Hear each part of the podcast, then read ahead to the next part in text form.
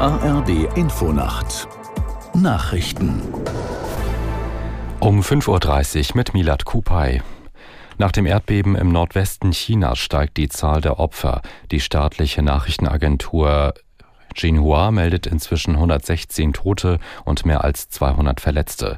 Das Beben im bergigen Landesteil Gansu hatte eine Stärke von 6,2.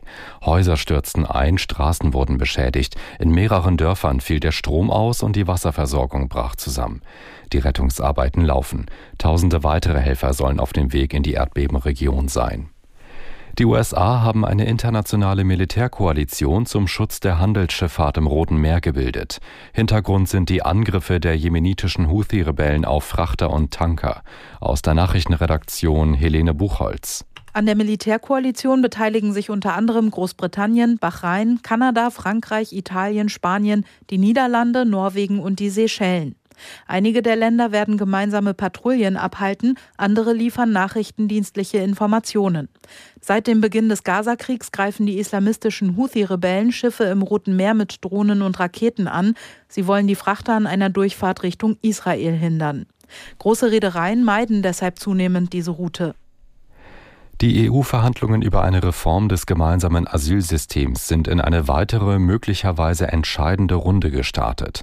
Ob am Ende der Gespräche zwischen Vertretern von Europaparlament und EU-Staaten ein Kompromiss steht, ist offen. Aus der Nachrichtenredaktion Marei Beermann.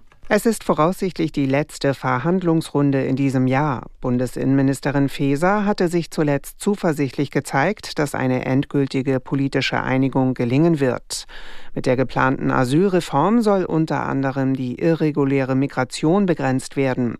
So soll etwa bei einem besonders starken Anstieg der Zeitraum verlängert werden können, in dem Menschen unter haftähnlichen Bedingungen festgehalten werden.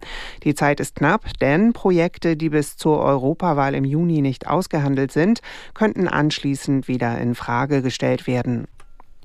Verteidigungsminister Pistorius ist in Niger eingetroffen. Viereinhalb Monate nach dem Putsch in dem westafrikanischen Land will sich Pistorius Klarheit über den künftigen Kurs der neuen Machthaber machen.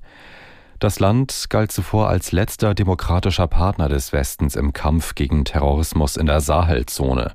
Unklar ist unter anderem, was mit Lufttransportstützpunkt, mit dem Lufttransportstützpunkt passiert, den die Bundeswehr in der nigerischen Hauptstadt Niamey eingerichtet hat.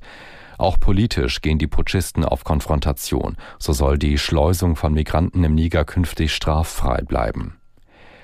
Das Wetter in Deutschland, tagsüber Wolken, zum Teil langanhaltender Regen, im Süden meist trocken bei 0 bis 10 Grad. Morgen viel Regen, in höheren Lagen Schnee bei 2 bis 8 Grad und stürmisch. Das waren die Nachrichten.